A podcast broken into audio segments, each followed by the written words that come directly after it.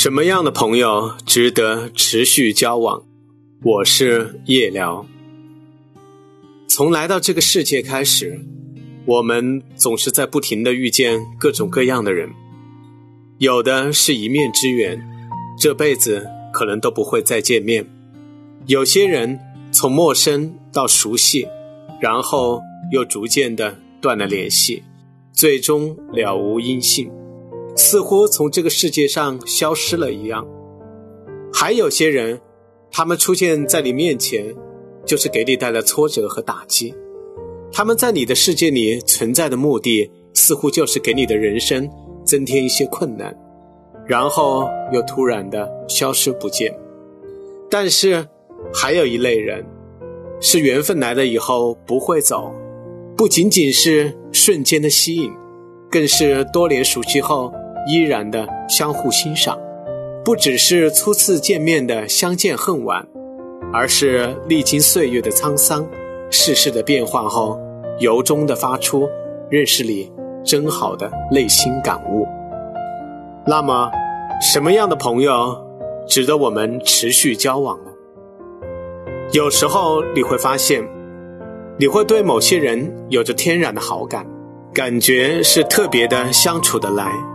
你们对事物有着相同的看法，有相似的兴趣爱好，但是相处久了，你或许会发现，你仍然会被一些信任的朋友所欺骗，甚至是被利用。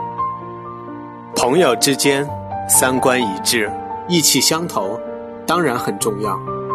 但是生活中还有一些人身上有着特别的品格气质。他们能帮助我们成为更好的自己，他们是我们人生路上的宝藏。有一种说法，你的人生是由你最亲密的五个朋友决定的，你的成绩就是你最要好的五个朋友成绩的平均数。当你最要好的朋友充满爱心、积极向上，这种正能量就会被传染，你也会是个温柔的人。古时候，孟母三迁，择邻而居，人际关系会对人生的发展产生潜移默化的作用。积极的人生观，不仅仅影响着人的精神面貌，也会影响着人的身体健康。所以，充满阳光的朋友是值得你持续去交往。有不少独生子女在成长的过程中，都羡慕别人有哥哥或者是姐姐。不仅仅是因为有兄长或者是姐姐可以在童年时保护你，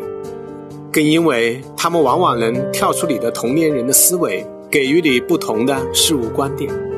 有向导的人生会走更少的弯路，也能更加自信地面对世界的挑战。因此，能指导你人生的朋友是应该珍惜的交往对象。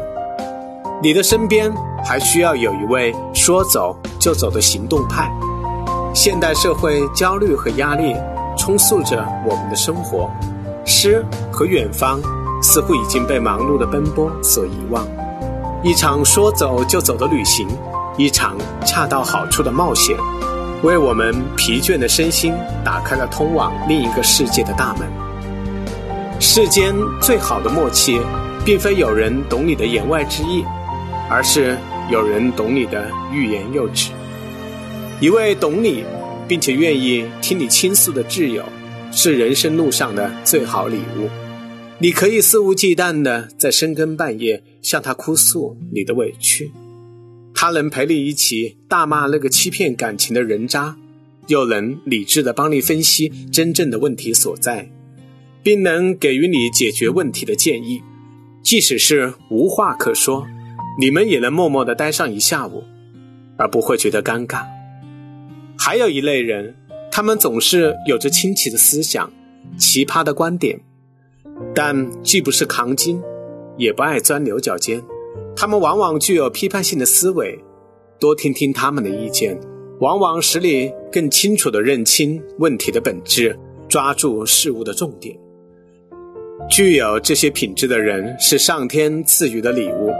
和他们交往，能使我们更加从容地面对人生路上的荆棘坎坷、世态炎凉。